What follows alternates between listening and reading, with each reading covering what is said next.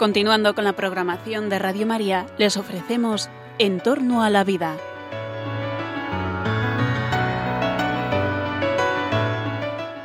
Es un espacio dirigido por José Carlos Avellán y Jesús San Román.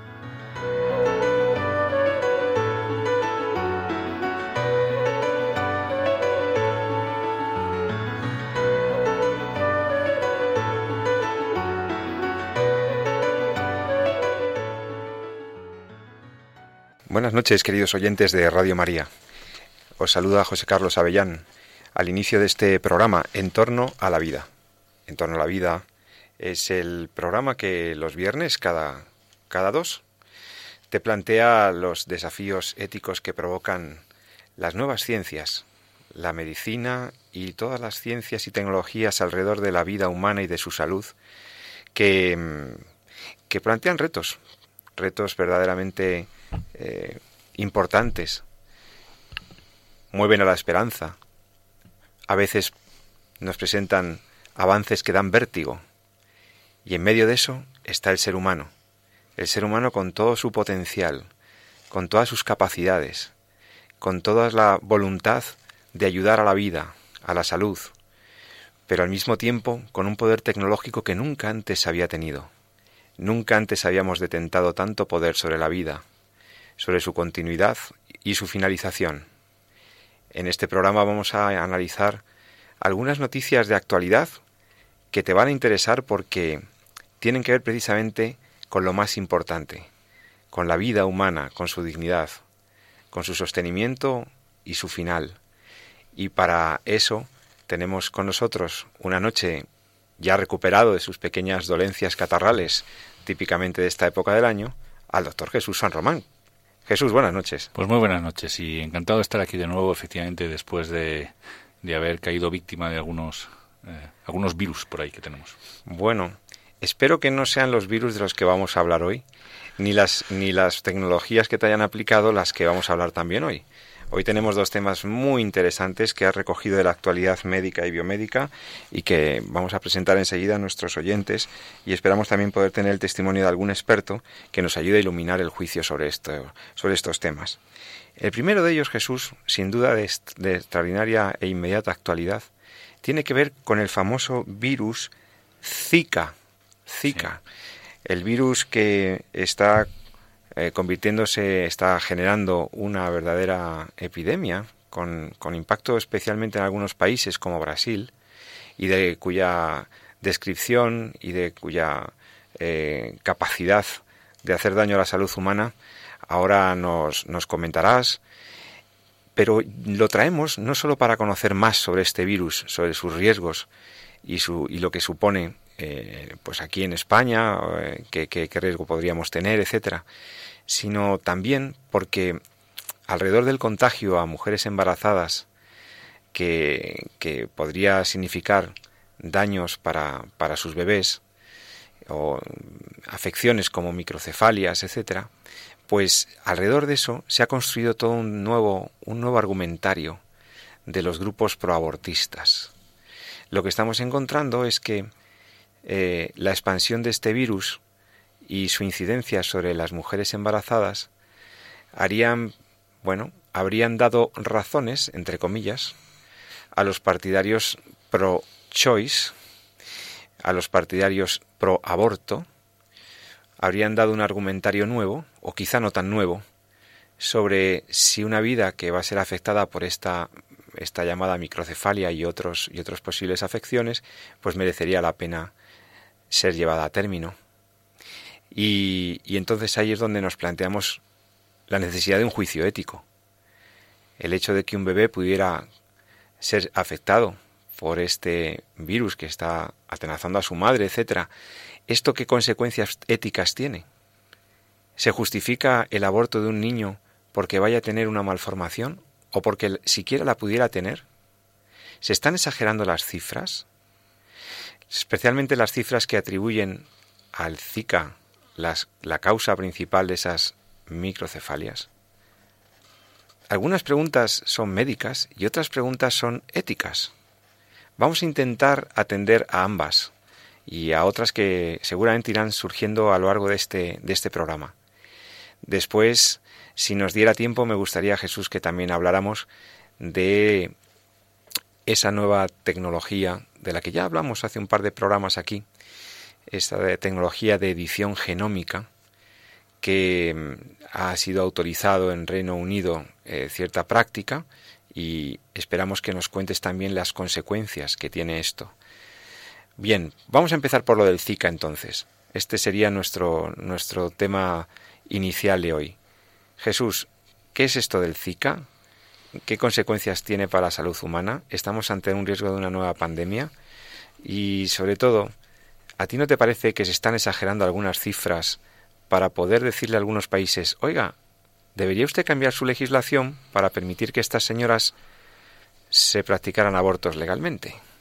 Pues, pues mira, tocas dos temas que yo creo que en el fondo tienen un, un trasfondo eh, común. Y es, eh, bueno, hace unos días hace hablábamos, teníamos un programa que hablábamos un poquito de la, de la eugenesia, no sé si te acuerdas, ¿no? Y estuvimos hablando, por un lado, de las técnicas de edición genómica que has comentado ahora como segunda noticia y que me parece muy oportuna eh, es la selección, porque precisamente hace apenas unos días en, en el Reino Unido se han autorizado una de estas técnicas para su uso en embriones humanos, en la investigación con seres humanos, y yo creo que hay que, eh, hay que comentarla. Y el otro tema es toda la repercusión que está teniendo eh, la infección por este virus, el virus del Zika, pero eh, no tanto, o por lo menos yo creo que un poco de interés para que lo que veamos ahora no es tanto lo que es la infección por el virus, que en el fondo pues el virus produce en general a los seres humanos una infección bastante leve, muy parecida al de la gripe, luego ya lo podemos comentar eh, más despacio, pero sí precisamente por esa posible repercusión que pueda tener sobre el embarazo, pues es cuando, como bien dices, eh, se ha empezado a crear una corriente cada vez más, más fuerte de justificar el aborto en estas situaciones en las cuales el niño pues puede venir con problemas. ¿no? Y decía que tiene un trasfondo común con la primera noticia, porque en el fondo estamos hablando precisamente de, de la eugenesia ¿no? y de esa nueva eugenesia o neoeugenesia que decimos muchas veces en el mundo de la bioética, en el cual una sociedad eh, tecnológicamente muy avanzada no acepta cualquier posibilidad o cualquier eh, señal o imagen de que pueda venir alguien al mundo que no cumpla determinados criterios de calidad. de calidad, aplicada a seres humanos. Sí, es así lo, Sería una forma de discriminación. Lo hablamos inicialmente con eh, en ese programa, incluso, ¿te acuerdas que estuvo aquí con nosotros eh, la profesora Teresa Vargas, que acaba de leer su tesis doctoral, estuvimos entrevistándola y hablando, y hablaba un poquito pues precisamente del tema de los síndromes de Down, de cómo incluso los médicos informábamos, y eh, bueno, tenemos en el fondo dos imágenes o dos aspectos o dos caras de una misma moneda, ¿no? Por un lado es el tema de cómo en la sociedad que vamos ahora a tener ahora nos permitimos el lujo de traer al mundo eh, la siquiera posibilidad de que el niño venga con alguna malformación y cómo hemos deshumanizado precisamente a esa, esa etapa tan importante en nuestra vida, que es la primera etapa de nuestro desarrollo. Y por un lado, una técnica que busca eh, precisamente la selección de, o la, evitar el poder seleccionar a cualquier ser humano que ha sido creado en la frialdad de un laboratorio y que tenga cualquier mínimo desperfecto o mínima eh, imperfección. que indique que no cumple esos criterios de calidad. ¿no? Con lo cual, en el fondo, son dos, como decía, son dos caras de la misma moneda. Entonces, eh, Vamos a hablar. Hablaremos de eugenesia, pero centrándonos en el Zika, entonces, afecta a las mujeres embarazadas de una manera que estaría justificando el que en algunos países se pida que se legalice el aborto. aquí se, han inflado mucho las cosas, pero yo creo que en este tema no me gustaría hablar mucho. Creo que, eh, como decías, vamos a, hablar con, nuestro invitado, con el, doctor Pablo Barreiro. Nada menos que el doctor Pablo Barreiro. Preséntalo a los, a los oyentes. El doctor Pablo Barreiro es, es médico internista del Hospital Carlos III el Centro Nacional, el Hospital Carlos III, como todos nuestros oyentes saben, es Centro Nacional de Enfermedades Tropicales y precisamente pues está ahora mismo eh, con el objetivo muy centrado precisamente en lo que está pasando a nivel mundial en el tema del, virus del Zika, incluso las repercusiones que pueda tener o no tener para España. Entonces, en este sentido, yo creo que nos puede aportar eh, una gran información y tenemos ya al doctor Pablo Barreiro del Hospital Carlos III. doctor Barreiro. Sí, muy buenas noches, Jesús, ¿qué tal? Muy buenas noches, Pablo. ¿Qué tal, hombre? aparte del doctor eh, Pablo Barreiro, como decíamos, médico internista y, del Hospital Carlos III, Centro Nacional de Referencia en las Enfermedades Tropicales, por otro lado es un gran amigo mío con el que he compartido la carrera y muchos años de residencia. Así que hoy te voy a tutear, ¿vale, Pablo? Claro que sí, Jesús. Muy bien. Un placer. Mira, veníamos hablando de precisamente de dos noticias. Una de ellas es la que queremos comentar especialmente contigo, dos noticias que han salido estos últimos días. Eh, una de ellas, pues evidentemente, la infección por el virus del Zika, lo que está pasando en América Latina. Si tiene base o no tiene base toda esta presión que está habiendo por parte de determinadas ONGs, incluso de la Organización Mundial de la Salud, eh, para el tema de justificar el aborto o solicitar a los países incluso que cambien sus leyes, eh, países en los que no está legalizado el aborto. La otra noticia ya más adelante hablaremos un poco de lo que ha ocurrido en, en Londres con la la autorización de algunas técnicas de edición genómica para su experimentación con seres humanos. Pero en caso contigo, nos, eh, quiero mucho contrastar esta noticia, un poco ver, cuál es tu, tú que estás ahí en, el, en, la batalla, en el, en el Centro Nacional de Control de las Enfermedades Tropicales aquí en el Carlos III, que nos cuentes un poco, eh, pues, qué hay de verdad en todo esto, cómo está el tema realmente. Hombre, yo primero de todo posicionarme, ¿no? En el asunto del aborto eh, nada, nada, nada puede justificar un aborto, nada puede justificar acabar con una vida humana eh, y menos para un médico, ¿vale? O creo que esto es un planteamiento de base con el que quiero empezar a hablar, ¿no? eh, decir que haya enfermedades eh, que se detectan a lo largo del embarazo, pues, pues efectivamente puede ser esta producida por un virus, por el virus del Zika, o puede ser otro tipo de malformaciones o de infecciones eh, pues como la rubeola o el citomegalovirus o el toxoplasma, pues ya, ya, ya conocidas, pero que, en fin, que la medicina está para intentar eh, resolver estos problemas o prevenirlos, eh, idealmente, prevenirlos, pero jamás para mm, cercenar una vida humana, ¿no? Esto no se plantea jamás, por supuesto, en la vida extrauterina, pero tampoco hay por qué plantearlo nunca en la vida intrauterina, que es tan digna y tan humana como la que sea después del parto, ¿no? Esto de entrada, ¿no? Pero bueno, efectivamente aquí hay un, lío, ¿no? Porque, porque sí, nos ha vuelto a sorprender la, la biología, la medicina, pues con una nueva una nueva enfermedad, no, no, no, no. De entrada, pues tiene ser también una, una lección de humildad, ¿verdad? Ahora que parecía que, que ya la medicina lo iba a poder todo, pues, pues no dejamos de llevarnos sorpresas, ¿verdad?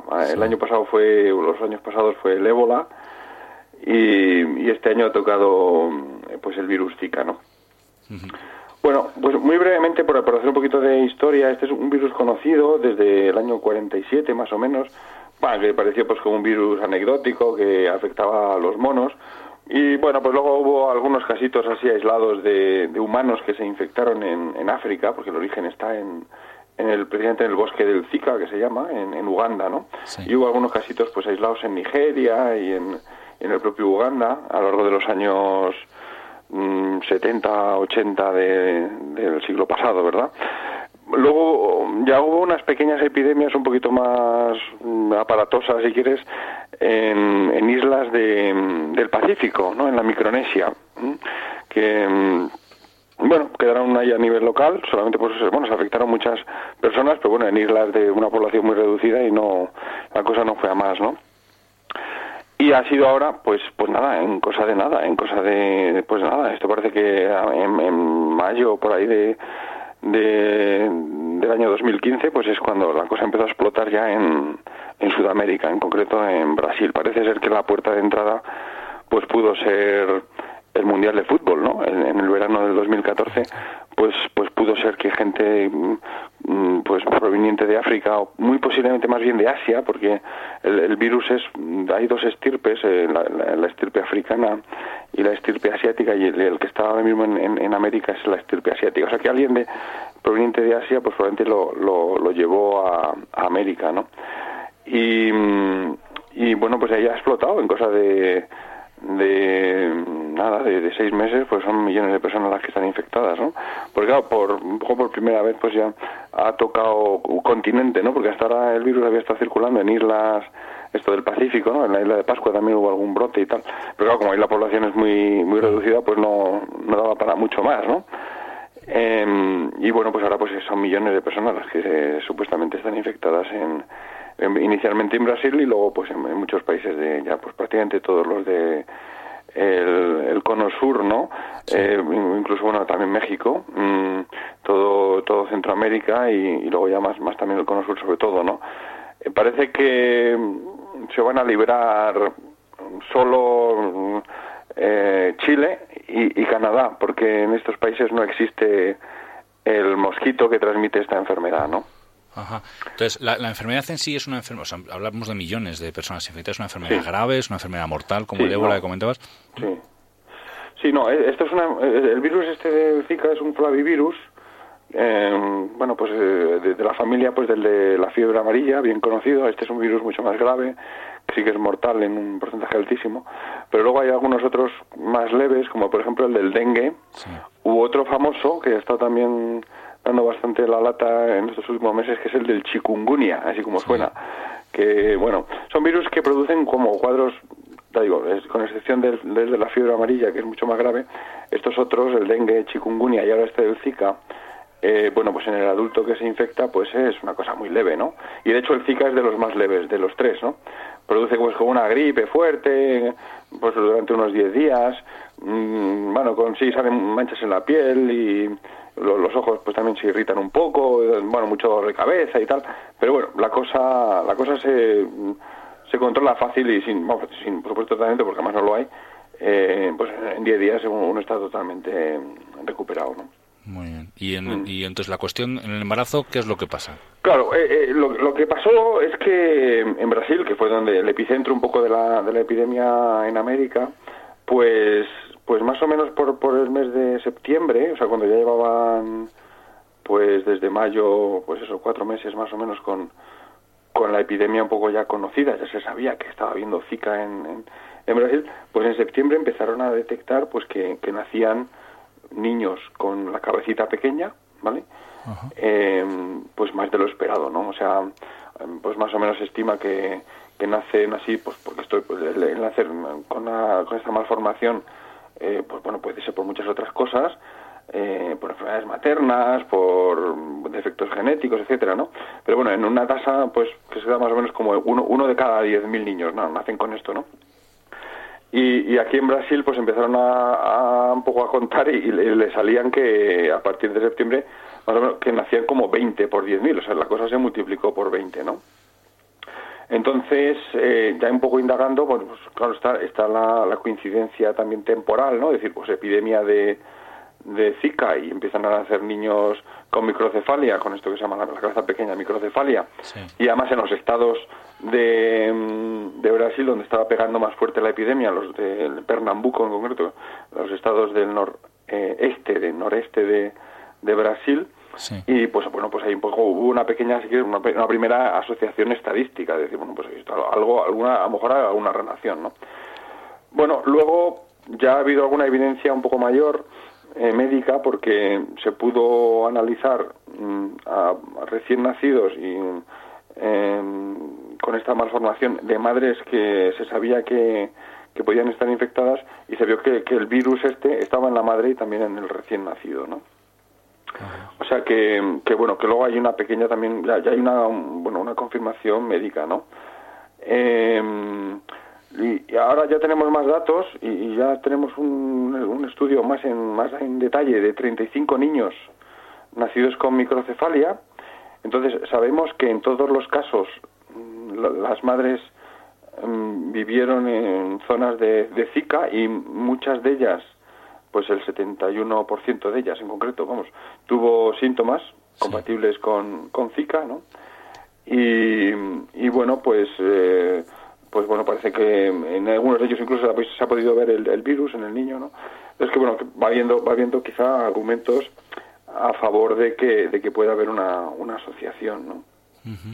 una, asociación, pero no necesariamente una necesidad, es decir, que no de toda mujer embarazada mm. Con el virus del Zika necesariamente va... ¿En qué situación está un poco ahora eso? Bueno, luego, efectivamente, o sea, primero, primero hay que confirmar esta asociación, que bueno, parece que se va confirmando, pero, pero quizá todavía faltan, porque hablamos de, de, pues, de, asociaciones estadísticas, hablamos de 35 niños, o sea que tampoco es un número como para, en fin, para que cerrar el tema, ¿no? Eh, o sea que como que necesitamos muchos más datos, ¿no? Hombre, van ya, van ya más de 4.000 niños eh, con, detectados con microcefalia hasta fecha de hoy, eh, desde más o menos septiembre del año pasado, en, en, Brasil, o sea que y se están recopilando datos y yo creo que la, eh, los estudios están en marcha y tenemos yo creo que mucho más evidencia, ¿no? Eh, pero bueno, eso en primer lugar, ¿no? Luego, en segundo lugar, pues tenemos otras incógnitas, ¿no? Hombre, la, la, ¿en, qué momento del embarazo es más peligroso eh, coger la enfermedad? Pues claro, seguro, aunque todavía no se sabe, pero seguro que cuanto antes se coja la enfermedad, o sea, si, si el embarazo es temprano, claro que el niño está más en fase más de desarrollo, pues eh, seguro que el riesgo de, de tener una malformación más severa pues es mayor, ¿no? Cuanto más tarde se pueda coger el Zika en caso de que se coja en el embarazo, pues pues pues el riesgo de, complicaciones será menor, ¿no? Eh, o sea, el, hecho de, de, que la madre tenga el Zika y incluso el niño eh, tenga la cabeza pequeñita, digamos, al nacer, no significa que vaya a tener el niño ninguna repercusión a lo largo de su vida, ¿no? Eh, mm, puede simplemente ser una cuestión, si quieres, puramente estética, no no necesariamente esto implica trastornos neurológicos, o sea, no, no necesariamente esta malformación implica una enfermedad, ¿no?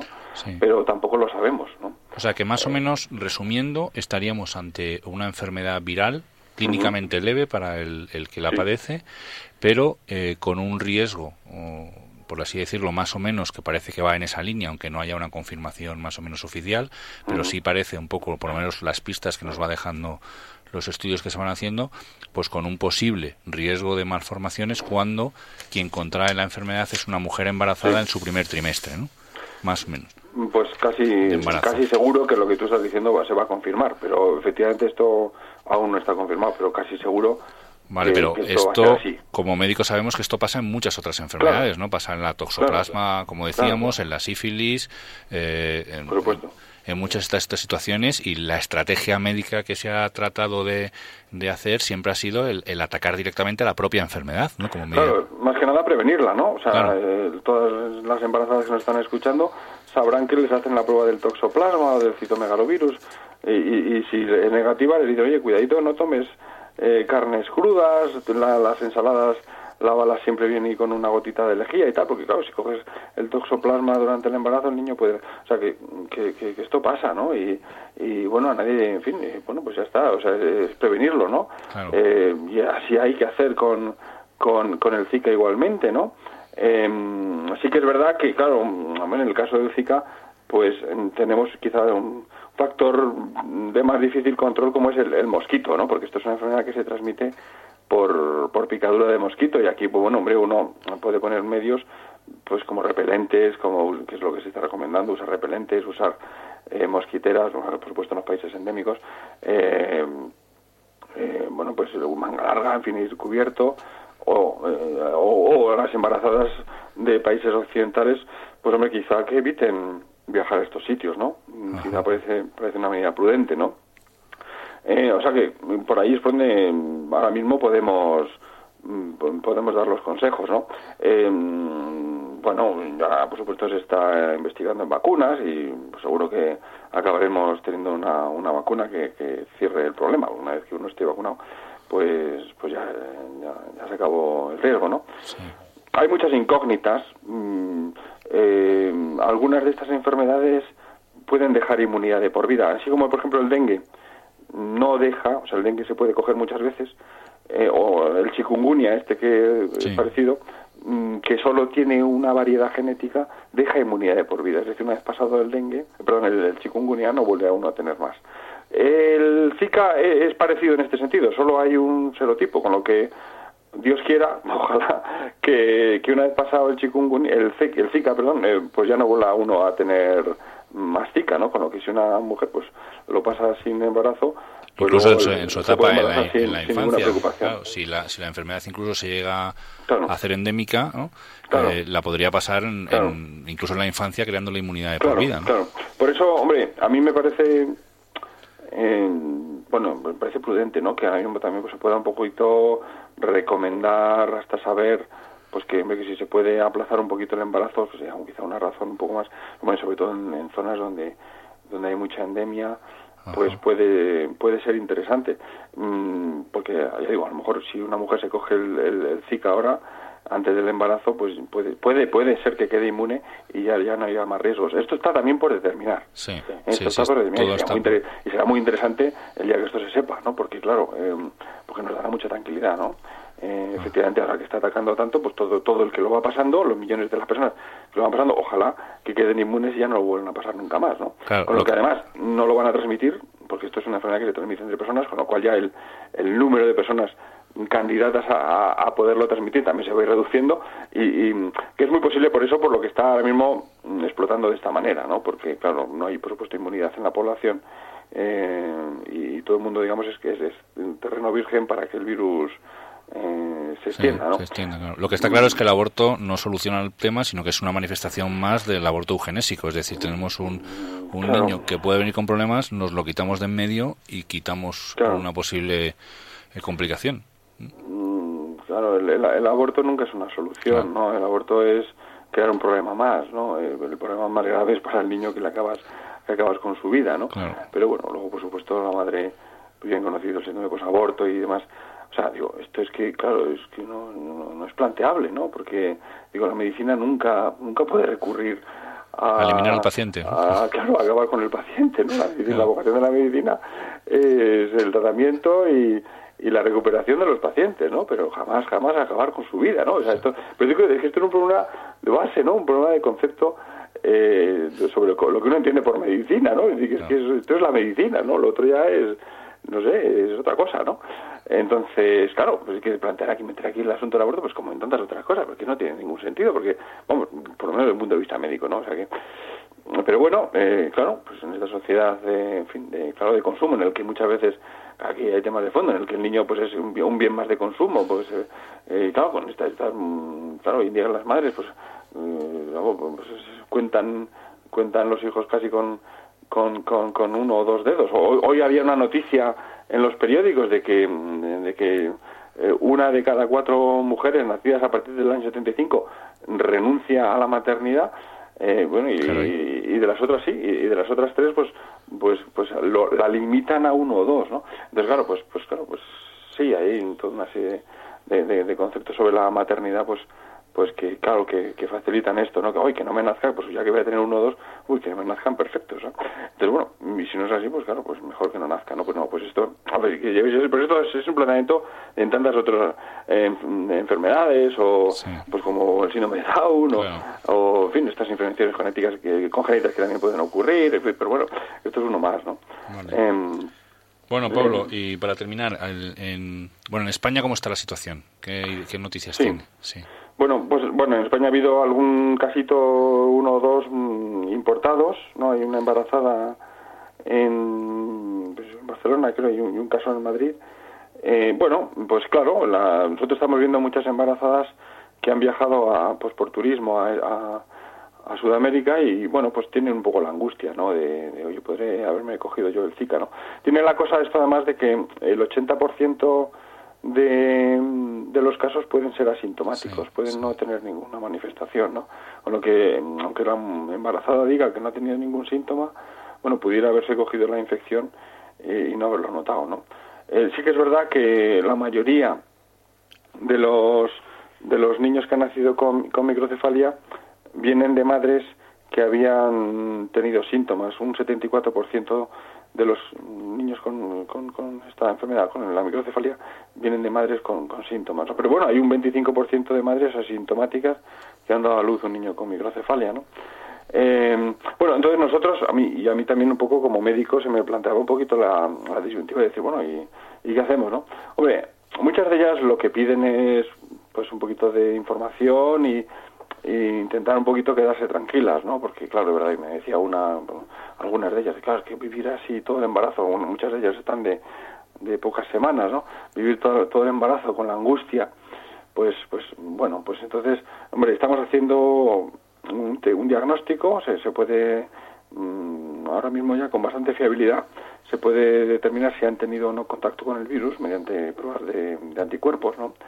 Eh, otro problema es que el, virus solo se detecta durante una semana, o sea, está un poquito eh, sintomática la enfermedad que pues, prácticamente el virus solo lo pillamos en la primera semana de, infección, luego desaparece y solo queda un poco la memoria esta inmunológica, ¿no? O sea que tenemos que ir un poco a estas pruebas de, de serología, ¿no? De anticuerpos.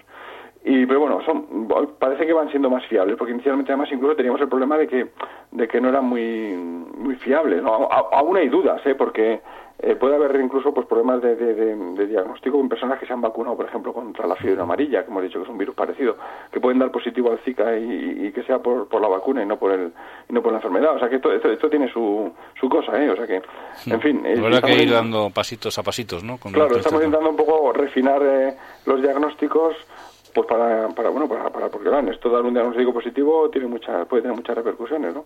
y luego tenemos todo también un protocolo con los ginecólogos que van a hacer pues una serie de ecografías de alta sensibilidad sobre todo para, para el, cerebro no para medir, medir el cerebro eh, y bueno pues también hay que evaluar no Hombre, yo creo que aquí está un poco primero el interés médico de oye de conocer una enfermedad de, de, de, de escribirla de la mejor manera posible no pues bueno todo el conocimiento es es fundamental, ¿no? Eh, hombre, luego pues el intentar tranquilizar a las, a las madres, que Dios, o sea, que en general pues no tienen nada, ¿no?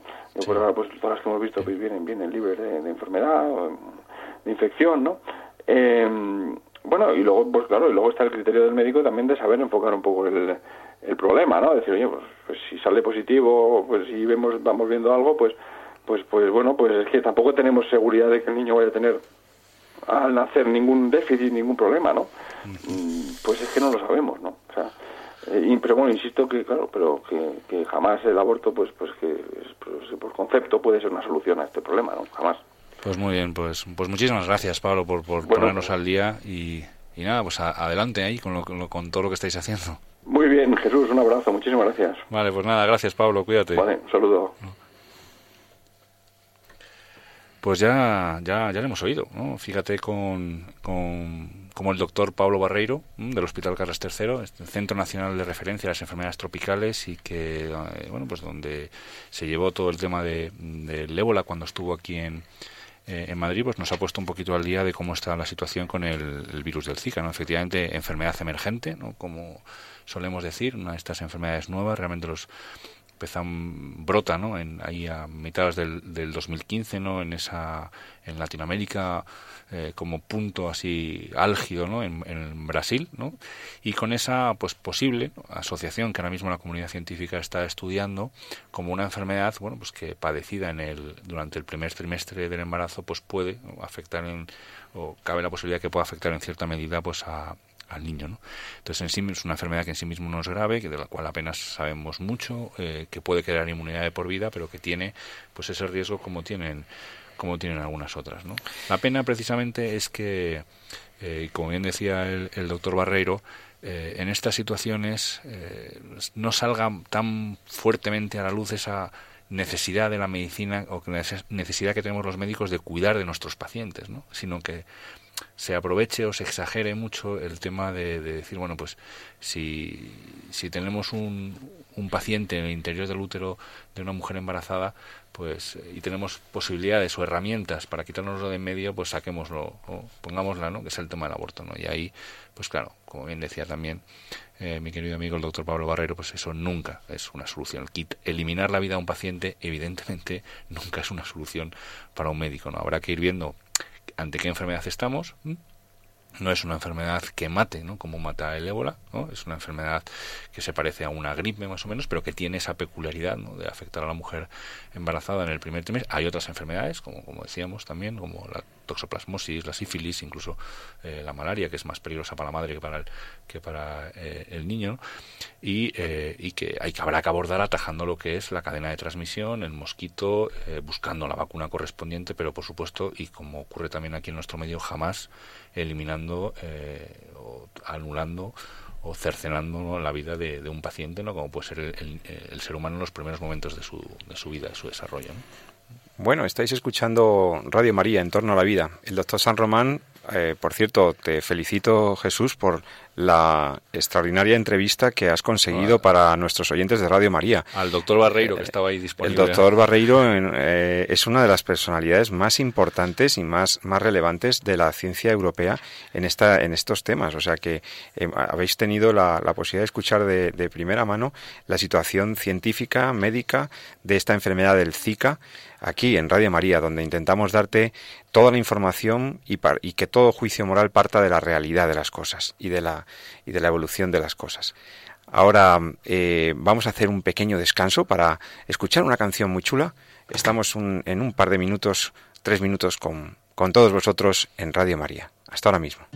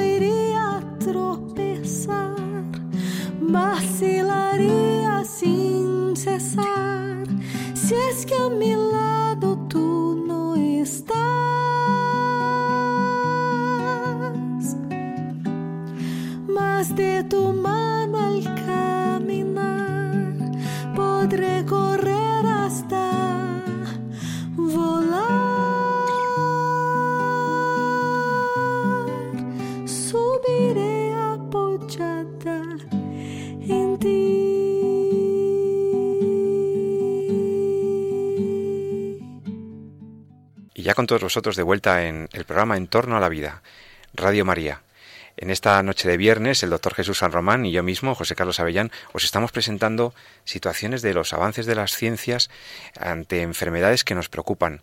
En la primera parte del programa hemos hablado sobre la realidad y el fundamento científico de esta epidemia bueno, eh, no sé si epidemia, pero desde luego esta, eh, esta progresión de la enfermedad del Zika que, ha preocupado a la Organización Mundial de la Salud, que preocupa a las autoridades sanitarias de los países y sobre la cual pues hemos tenido el juicio de un experto. Te recuerdo que si no has podido escuchar toda la entrevista con el doctor eh, Pablo Barreiro y que le ha hecho Jesús San Román, siempre puedes eh, acceder al podcast de Radio María. es muy sencillo. Si quieres escuchar un programa o lo has cogido empezado y quieres escuchar la entrevista completa, pues nada, en, muy pocos días eh, tendremos a tu disposición el programa de, de, hoy viernes, que en donde pues accedes a través de la página web de Radio María, www.radiomaria.es. Allí aparece una pestaña con una antenita que a la que tú puedes eh, clicar y accedes a toda la programación de Radio María es gratis, puedes descargarte los programas que quieras, encuentras el programa en torno a la vida y buscas el de la fecha que te, que te interesaba y que no pudiste escuchar a lo mejor en su totalidad. Y, y, bueno, allí pues el doctor San Román y yo mismo, pues sabes que cada, cada dos viernes traemos a expertos para analizar los aspectos éticos, sociales y humanos de las noticias biomédicas.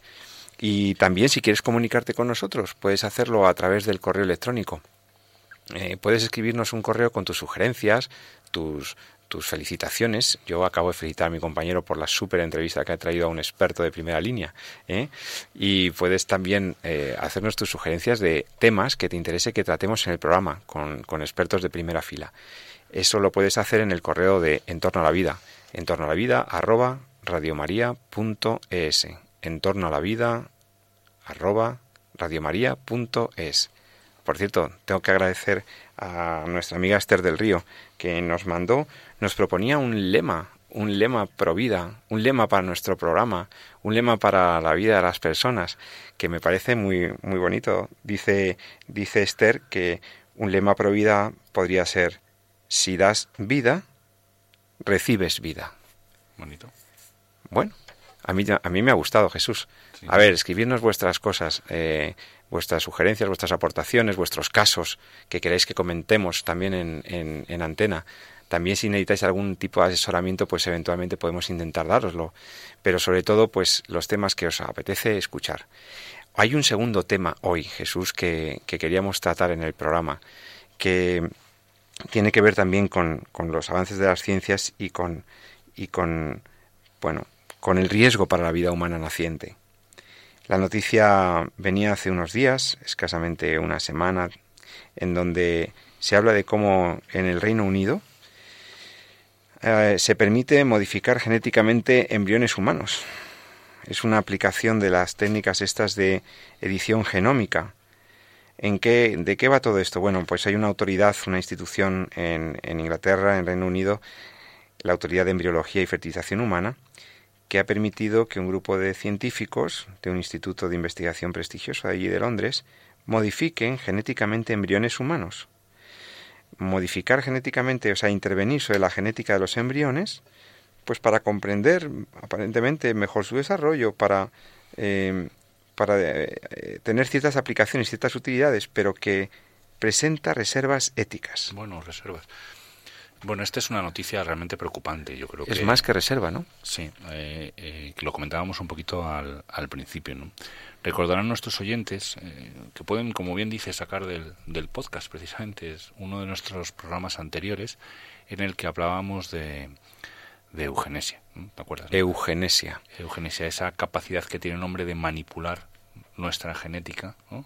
En pos de seres perfectos o en pos de seres con estándares de perfección deseables o qué. Claro, uh -huh. y, y, eso tiene, pues, por una parte, toda la eh, el análisis ético que no que la hace ilegítimo de esa selección de la línea germinal del ser humano, pero además arrastra consigo eh, toda la, el desecho de aquellos que no cumplen los criterios de calidad. ¿no? Esto es lo de la cultura del descarte que dice sí. eh, nuestro Santo Padre, el Papa Francisco. La cultura del descarte, las personas que no presentan bueno, las condiciones veíamos, deseables, pues son abortadas. Lo, ve, lo son... veíamos hace unos minutos cuando hablamos precisamente de, de la posibilidad de, de, traer al mundo eh, algún hijo con malformaciones. ¿no? De hecho, incluso ha sido un comentario de un alto cargo de la Organización Mundial de la Salud diciendo no es posible que en el siglo XXI nos permitamos traer al mundo a niños con malformaciones. ¿no? Es como eh, Esto no es tienen muy viejo. cabida, ¿no? No tienen Esto cabida. ya lo decía el viejo juez Wendell Holmes sí.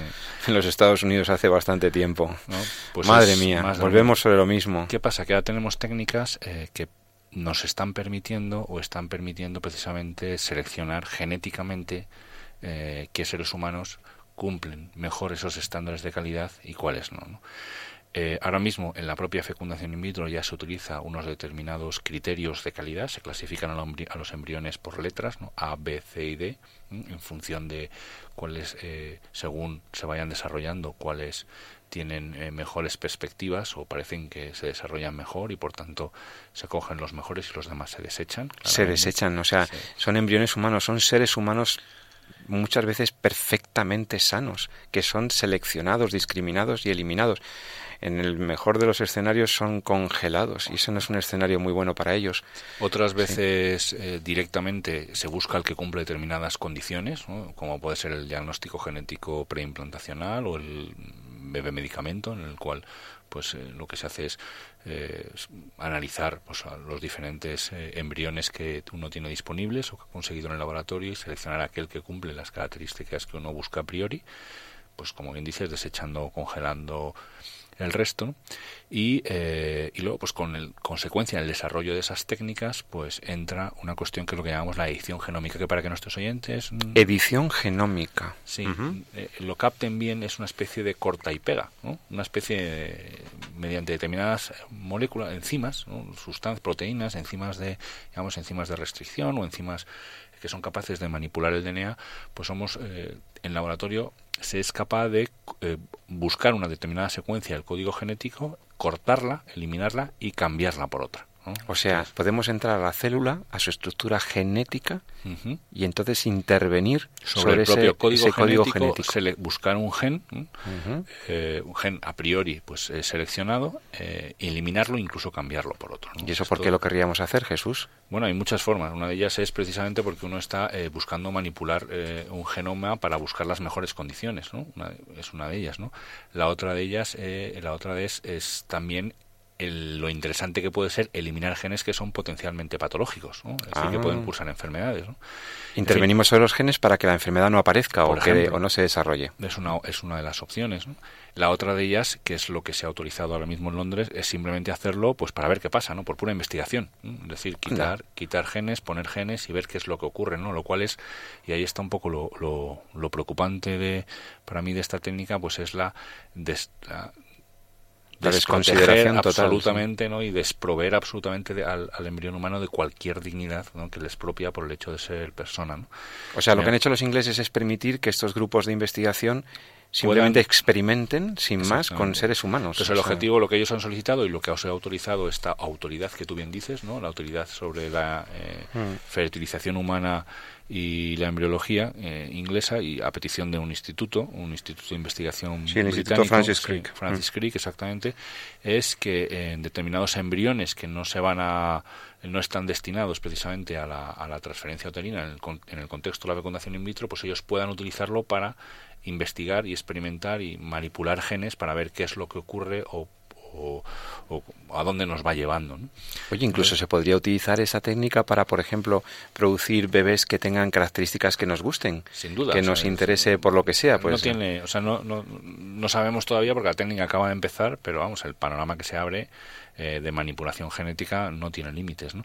Y lo preocupante de todo esto, además de, de- del, bueno, del miedo que da el tema de hasta dónde se puede llegar manipulando los genes de las personas y de un lenguaje que además tampoco conocemos, que es el lenguaje genético, no lo conocemos completamente, pero eh, yo creo que en el trasfondo de todo esto está precisamente esa eh, desprotección total que tiene el ser humano en sus primeros momentos de, de su desarrollo, ¿no? que es el- cuando somos apenas un embrión, ¿no? me lo habéis oído decir muchas veces, ¿no? Un embrión es uno de nosotros, ¿no? somos nosotros mismos en nuestros primeros momentos de desarrollo. ¿no? Y esta técnica, pues, eh, plasma de forma material y de forma gráfica precisamente esa desprotección ¿no? y cómo hemos eliminado prácticamente cualquier característica de humanidad en, el, en el embrión humano. ¿no? Y eso es muy, muy, muy preocupante. ¿no? La técnica en sí misma, ojo, Pepe, eh, pasa un poquito como, como el tema este de las células troncales. ¿no? Decir, Las eh, llamadas células madre, coloquialmente, ¿no? Exactamente. ¿no?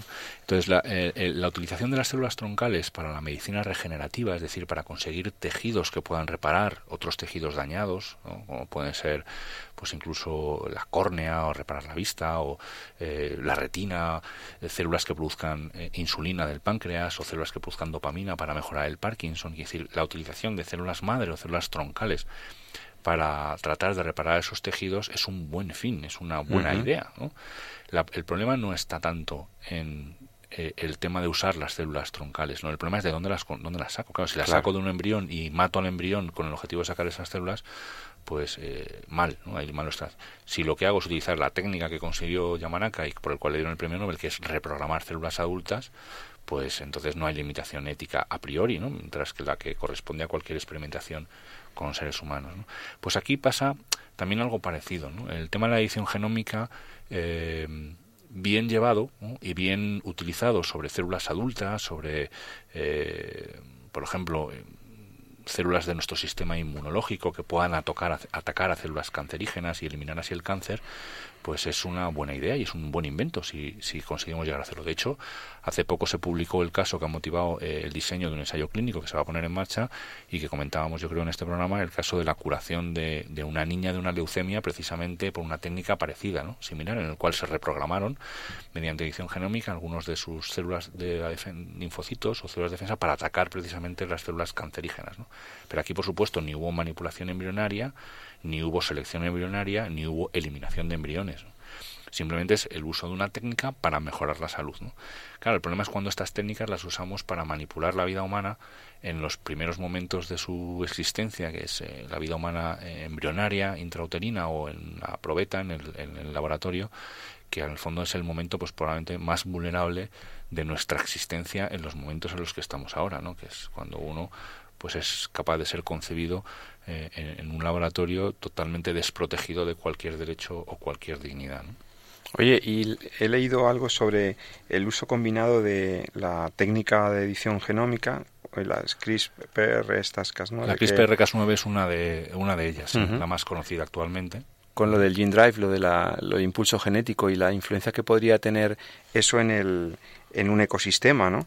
Eh, sí, bueno, es que a, todo esto se le suma precisamente, decíamos, ¿no? Por un lado está todas la, eh, las, las limitaciones profundas, serias, eh, éticas de lo que es la manipulación embrionaria y, y, la muerte ¿no? de un ser, un, ser humano en un laboratorio. Ese es el primer límite ético clarísimo. Y luego decía, luego incluso eso llevado eh, a situaciones en las cuales bueno pues no hay manipulación ética, no hay tal, pues también hay las limitaciones éticas de utilizar con seres humanos algo que aún no sabemos cómo funciona o qué repercusiones va a tener. ¿no? Esto es importante. Consecuencias sobre la naturaleza, sobre otras especies. Esto es importante también y también es una cuestión ética a considerar y que está presente, como bien hemos dicho también en otros programas, en lo que es la investigación clínica en general. Incluso eh, yo no puedo poner en marcha un, un, experimento clínico utilizando un fármaco, aunque sea con adultos, si no sé. Eh, ahí podemos, no hemos hablado de lo que pasó en lo que ha pasado del desgraciado accidente que ha ocurrido en, eh, en París, ¿no? Con, con la investigación clínica que se llevó a cabo en, adultos sanos, que podemos si quieres hablarlo en algún otro programa y, analizar un poquito qué es lo que ha ocurrido ahí, pero de ahí se deriva y se deduce y sabemos todos que incluso la experimentación clínica con adultos tiene unas limitaciones éticas. Hay que hacer un pedir un consentimiento al paciente, hay que investigar en, en, unas condiciones de control de los riesgos a los cuales se les va a someter al paciente, controles con, maximizando los beneficios, minimizando los riesgos no se debe investigar en población vulnerable, como pueden ser niños o, eh, personas que estén en una situación de dependencia, como pueden ser en países en vías de desarrollo, si no está justificado y si no se pueden beneficiar posteriormente de, los, de, lo positivo de poder que pueda salir de ese ensayo, etcétera. Y eso está presente para cualquier investigación con seres humanos. Entonces, una de las cosas que pasa con estas técnicas de edición genómica, que incluso en, los ambientes en los cuales no hay manipulación embrionaria y no hay pérdida de vidas humanas como consecuencia de la destrucción embrionaria, bueno, pues también están los, las limitaciones que supone de usar una técnica que apenas ha sido probada en, en, determinadas eh, circunstancias ¿no? y todavía requiere para muchos eh, mucho análisis previo con, con, animales o, con, ensayos animales para saber un poco de qué estamos hablando, porque esto nos puede llegar a, situaciones que no controlamos, porque el hombre también tiene que ser muy consciente de que eh, su conocimiento de la naturaleza y su conocimiento de sí mismo, eh, bueno, pues es una cosa que es limitada y que tiene que ir progresivamente buscando y, y descubriendo esa verdad, no, no, no creándola, sino descubriéndola. ¿no? Aquí en Radio María, en Entorno a la Vida, estamos cerrando el programa de hoy en el que hemos tratado dos temas muy importantes. Por una parte, las implicaciones éticas y sociales, y no solo médicas, de la expansión del virus del Zika, y las consecuencias que tienen las mujeres embarazadas. Y por otro lado, hemos tratado el problema, los problemas éticos asociados a estas nuevas técnicas de ingeniería genética. Mm, Jesús, vamos a intentar dar algunas conclusiones que dejen un criterio claro a nuestros, a nuestros oyentes. La ciencia es maravillosa, la biotecnología debe, debe avanzar y la investigación biomédica, creemos en ella, apostamos por ella, es motivo de esperanza, pero tiene unos límites. Tiene unos límites que tienen que ver con la dignidad de la persona humana, con la no instrumentalización del ser humano, con, con no introducir esos procesos que tú llamabas muy bien, muy acertadamente de eugenesia, porque cuando la eugenesia, cualquier proceso eugenésico encubre un afán del hombre, no ya por una perfección genética de la especie, por una variación de la especie, sino por clasificar a los humanos, por discriminar. En el fondo, detrás de estas alteraciones genéticas inducidas puede haber graves riesgos para los seres humanos, como hemos dicho, y para nuestra sociedad y para lo que entendemos por ella, ¿no?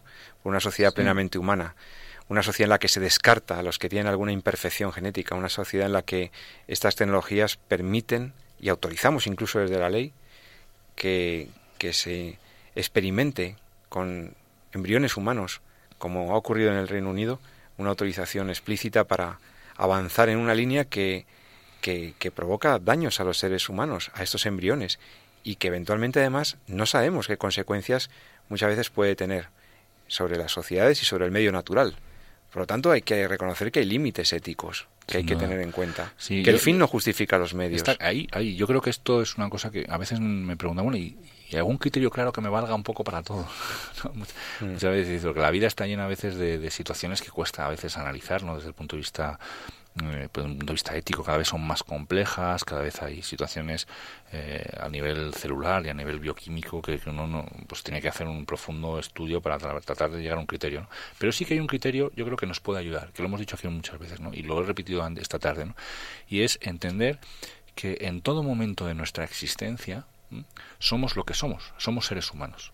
Y por tanto, como la dignidad que tiene una persona, la dignidad que tenemos es una cosa es, que es intrínseca a lo que somos, no es una cosa que nos tengamos que ganar eh, a la cual pues tengamos que opositar para poder llegar a un nivel en el que somos dignos o que se gane por el hecho de que tenemos un graduado o una licenciatura universitaria o llegamos o somos productivos para la sociedad o, que somos muy guapos y muy perfectos genéticamente. Exactamente o que ejercemos nuestras capacidades eh, con plenitud e incluso por encima de lo de lo que marca la naturaleza. No no es por eso es porque somos personas humanas porque es intrínseca a lo que somos porque la dignidad del hombre es por lo que eh, es por lo que es, ¿no? que es un hombre o una mujer, es decir, una persona humana. Y por hoy la evidencia científica, la, naturaleza, la ciencia nos está diciendo que desde el momento desde la concepción hasta que uno muere, ¿eh? lo que tenemos es un individuo de la especie humana y por tanto una persona humana. Entonces, en todos esos momentos, el respeto que la que, que, esa condición merece está ahí, y por tanto debemos respetar de la misma forma, o por lo menos con la misma dignidad, al individuo adulto eh, como al niño como al feto, como al embrión, porque son diferentes etapas de nuestro desarrollo, pero seguimos siendo una persona. Y si la dignidad es la misma, pues además la sociedad nos obliga a proteger de forma muchísimo más intensa a aquellos que son más vulnerables y que se pueden defender menos por sí mismos. Esto ya es una obligación social. ¿no? Entonces, esta sociedad debería volcarse precisamente por eh, defender eh, a nuestros niños enfermos, a nuestros fetos enfermos, a nuestros embriones enfermos, porque en el fondo son personas como nosotras enfermas y sin embargo, y eso es lo que marca, por así decirlo, el desarrollo de una sociedad. Y sin embargo, y no me parece que vayamos por ahí, entonces ahí tenemos que recuperar ese camino. Pues no podías terminar mejor. Después del análisis ético, pues eh, del médico ha venido el análisis ético. Así que espero que estos comentarios del doctor San Román, como a vosotros también a mí, me han servido muchísimo. Nada más. Esperamos que os hayan interesado los temas de hoy. Dentro de dos viernes traeremos más cosas de la actualidad biomédica y de sus niveles éticos y sociales. Recuerda que te esperamos en Entorno a la Vida dentro de 14 días. Y ahora no te pierdas porque vienen otros programas muy interesantes en Radio María. Hasta dentro de dos semanas nos despedimos deseándote como siempre un feliz fin de semana. Buenas noches Jesús, hasta el próximo hasta el próximo programa y a todos vosotros, como siempre os decimos, ama la vida, amad la vida y defendedla. Muy buenas noches.